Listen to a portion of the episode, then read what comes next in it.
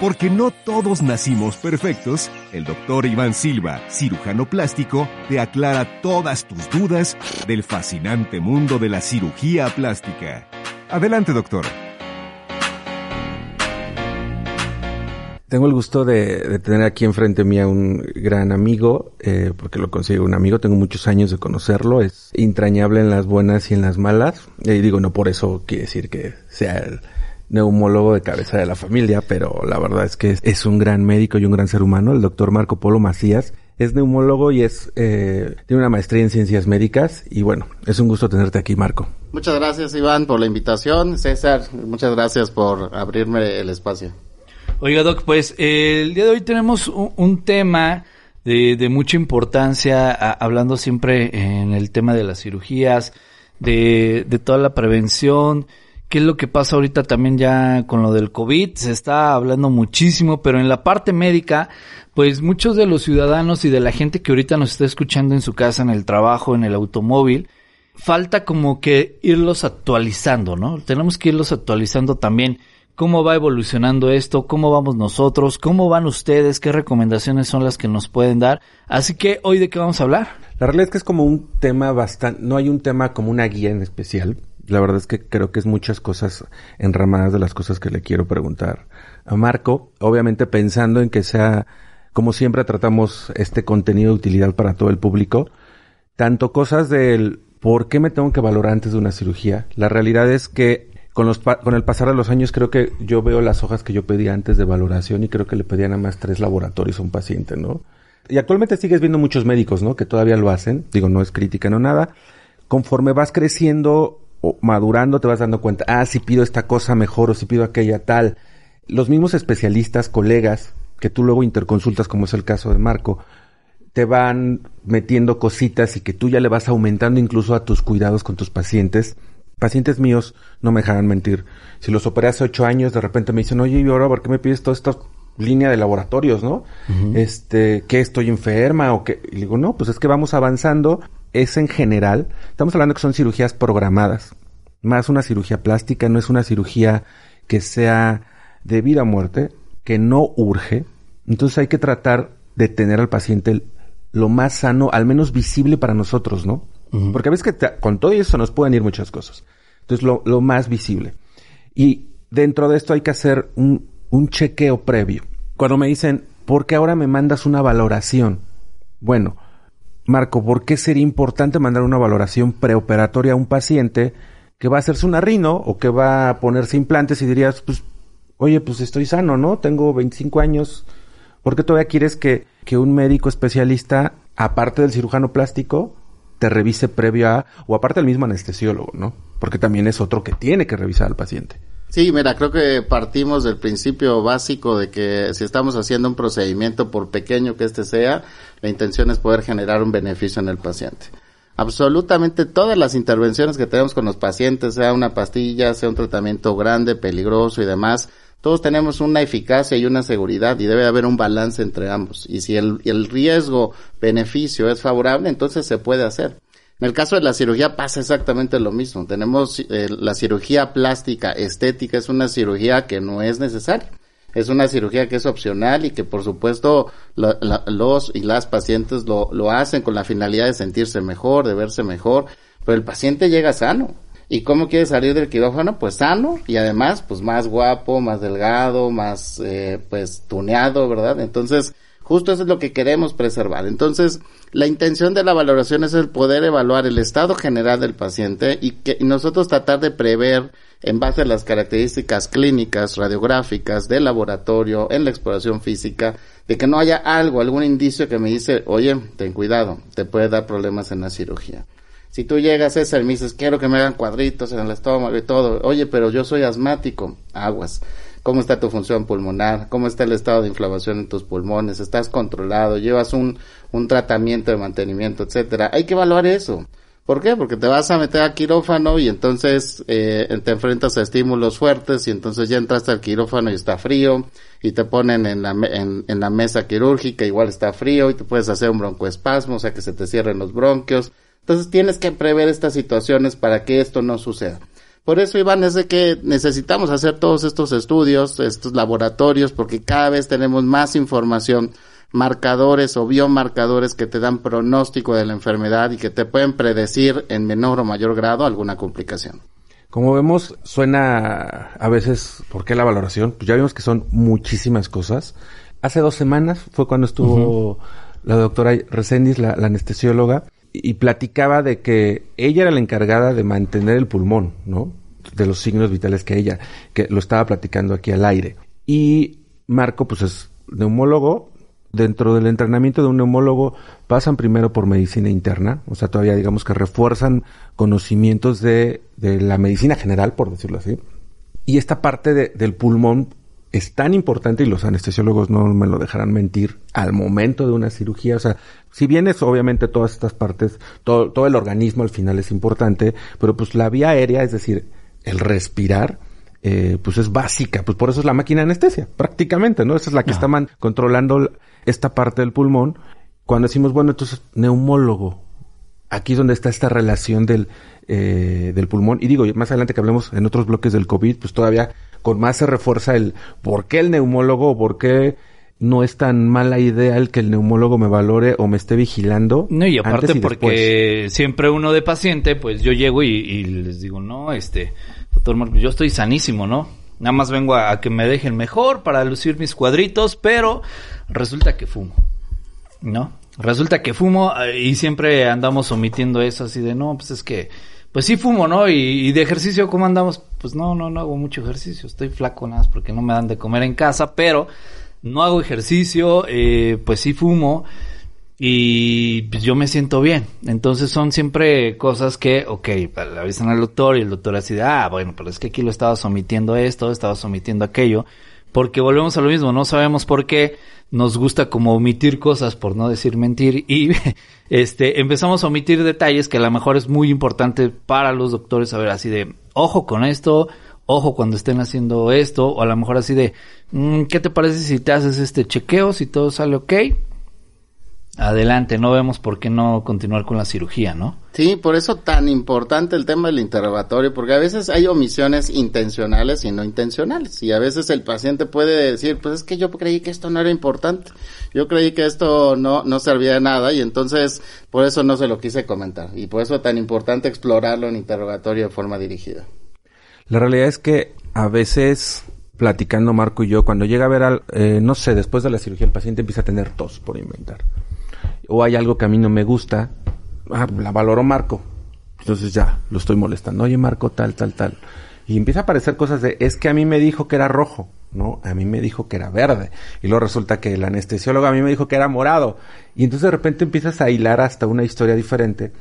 Y, y no con, el, con la finalidad de decir, ah, es que el paciente nos mintió. No, con la finalidad de, de llegar para el tratamiento correcto y obviamente el antes, el, des, el durante y después de la cirugía que cada una tiene su vigilancia y cada una desgraciadamente tiene cosas buenas y malas que pueden pasar, ¿no? No se vayan, esto está buenísimo. Sigan al doctor Iván en sus redes sociales, todas sus preguntas, dudas, hoy es el día. Que ya estábamos platicando con el doctor Marco Polo Macías, que es neumólogo, sobre la importancia justamente de la valoración preparatoria de cualquier tipo de cirugía. Aquí, en mi caso, pues estamos hablando porque es cirugía plástica, pero la realidad es que es cualquier cirugía programada, la importancia de ya existen, obviamente, como bien sabemos, en la medicina normas, ¿no? Que nos ubican de a partir de qué edades. Pero la realidad es que, en mi caso, como la de muchos médicos, no importa la edad del paciente, se la hacemos. A veces no, no platicamos o, u omitimos sin querer cosas y el paciente entra a un interrogatorio con el anestesiólogo. Entró conmigo en una primera ocasión. Y pues yo les puedo decir un ejemplo. Conmigo pueden estar en una hora de valoración, pero a lo mejor no estamos encaminando más hacia cosas de lo estético. Yo solamente hago una valoración muy superficial en cuestión salud. Pero ahora que ya van con Marco Polo, pues ya hace la valoración en la parte médica y ya les pregunta de todo. Y justamente preguntó eh, César algo fuera de, y creo que a lo mejor sería también importante tocarlo ya dentro de, ¿se puede o no operar un paciente si ingiere drogas? Sí, esta parte siempre es importante y, tenemos que considerar y creo que quisiera hacer un poquito de reflexión lo que comentábamos, ¿no? Muchas veces el paciente por pena, por no querer balconearse, por no no querer hacerlo público, etcétera, pues dice no o miente, ¿no? Y entonces a lo mejor no lo vamos a saber hasta el momento que esté en la cirugía y quizás sea el problema más para el anestesiólogo, porque entonces resulta que está con los medicamentos, oye, algo está pasando, este paciente no se está durmiendo como debe de ser, no está reaccionando de la misma manera, ya pasamos las dosis, porque los pacientes eventualmente pueden hacer tolerancia y hay interacciones entre distintos medicamentos y entonces eso incrementa los riesgos y, y es algo que debemos de saber. Es que, perdón, siempre como que en esos momentos piensan o, o, creemos cuando vamos con un doctor que él nos va a juzgar, ¿no? O sea, si, si uno le dice ahorita con la legalización de la marihuana y te dice, no, pues es que yo soy fumador de años, ¿no? Y en lugar de decir, oye, doctor, no, pues sí, yo fumo este marihuana todos los días, tres veces al día tengo un problema si me quiero hacer alguna rinoplastía o algo así eh, por estos temas, pero no lo decimos, ¿no? Sí, por supuesto. Pedro, no, no, y así de, pues, qué buena, qué buena alusión traes el día de hoy. Pero justo, o sea, no saben ustedes ni el anestesiólogo así de, oye, ¿qué pasa si por la ansiedad? Porque casi este tema de las drogas también tiene que ver con mucho con la ansiedad. Y pues una cirugía, obviamente te causa algún tipo de ansiedad, ¿no? El de que vas a entrar al quirófano. Y pues la mayoría recurre a un, ay, pues qué tanto es tantito, ¿no? digamos, si consumes pues, ay, pues siempre decimos, y mañana no va a poder, pues hoy me tomo las tres que mañana no me va a tomar, ¿no? Es importante no confesarlo, decirlo, ¿no? Exacto, sí, y a veces el paciente dice, bueno, pues va a bajar el nervio, ¿no? Y entonces ya me voy a operar y se les hace una, una cosa menor y realmente puede tener complicaciones graves. En el caso de la marihuana, generalmente el paciente que fuma marihuana no fuma en la misma cantidad que un paciente que fuma tabaco convencional, generalmente fuma menos. Y las alteraciones ahí neurológicas son importantes, entonces hay que considerar todos estos aspectos. Por supuesto, paciente que tiene estas condiciones, hay que valorar ese aspecto funcional, anatómico del pulmón, ver que desde el punto de vista de la radiografía y una espirometría, que es una prueba de respiración para medir el aire, el aire que tiene, que entra y sale de tu pulmón, que estamos bien y entonces en base a eso vamos ok y por supuesto se le tiene que hacer al paciente la fuerte recomendación de que no puede ingerir drogas antes del procedimiento. Muchos de los pacientes después de una cirugía, este, y no sé si ustedes han tenido alguna cirugía, yo, yo he tenido, pero la verdad es que no recuerdo que me haya pasado. La verdad es que yo cada vez ya le pongo más atención. Son los años, la verdad es que te van dando la experiencia. Empiezas a hacer un equipo de trabajo con colegas especialistas. Por ejemplo, no sé, antes si yo tenía un paciente y le da una tos después de la cirugía, pues uno hacía, lo hacía fácilmente, pues le doy tal cosa, ¿no? Para la tos un jarabe. por decir, ¿no? Ahora no. Ahora interconsulta neumólogo, ¿no? Ah, pues hay un sangradito fuera de lo normal. Ah, pues le doy tal cosa. Ah, no. Yo interconsulto al hematólogo. Y así, porque al final creo que todos necesitamos o merecemos, o esa es la calidad que le deberíamos dar a nuestros pacientes. Y yo voy aprendiendo de los especialistas, porque al final cada uno es experto en, su rama, y ah, me voy dando cuenta qué tan importante es, y por eso voy a decir que muchos pacientes no me dejarán mentir, después de la cirugía, sobre todo cirugías largas, eh, que empiezan con, con tosecita, con flemita, con garrasperita, siento así como que no paso bien. Y ¿Qué tan importante puede ser eso, Marco? Que, a veces, porque a veces pensamos, ay, pues es una tosecita, ¿no? A mí me importaba de que no, no quiero que tosa, porque si tosa hace esfuerzo y entonces le va a doler el músculo que yo le cerré en el abdomen, ¿no? O si tose, no voy a hacer mucho esfuerzo y vaya a sangrar en los implantes que puse. Pero eso es en lo mío.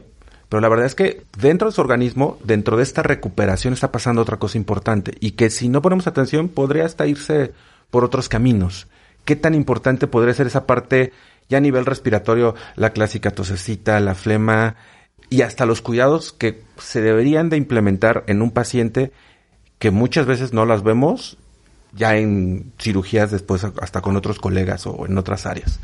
Muy importante. Eh, es muy frecuente en pacientes posoperados que tengan complicaciones por respirar mal. dices, qué extraño, ¿cómo por respirar mal? Pero es que ponte en el contexto de un paciente posoperado le duele, tiene la cirugía, tiene la herida, tiene los drenajes, estoy molesto, no me quiero ni mover, no quiero hacer el menor esfuerzo. Y entonces, ¿cómo está respirando ese paciente? Pues si tenemos el pulmón y en lo que hace al, respirar, pues es chiquito, ni quiere moverse. Y eso es justo lo que, sucede es que el aire que está entrando no tiene la capacidad de llegar hasta las porciones más distales o más abajo del pulmón. Y recordemos que el pulmón por dentro tiene una presión negativa, es decir, tiene eh, esa presión negativa permite que el aire ambiental entre hacia el pulmón y podamos respirar.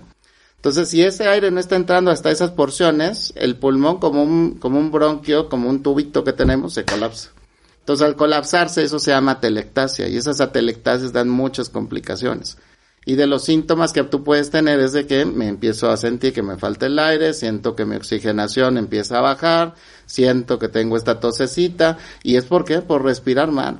Por eso es tan importante. Yo sé que le duele, sé que tienes la herida, pero tienes que respirar y hay que hacer tus ejercicios y hacer y meter el aire completo con la finalidad de que de que no tengas esas complicaciones, porque eso vas al rato empiezas con fiebre, al rato puedes tener una sobreinfección, al rato desarrollas una neumonía y lo que todo iba muy bonito a quedar estéticamente perfecto, ahora ya tienes un problema médico de gravedad.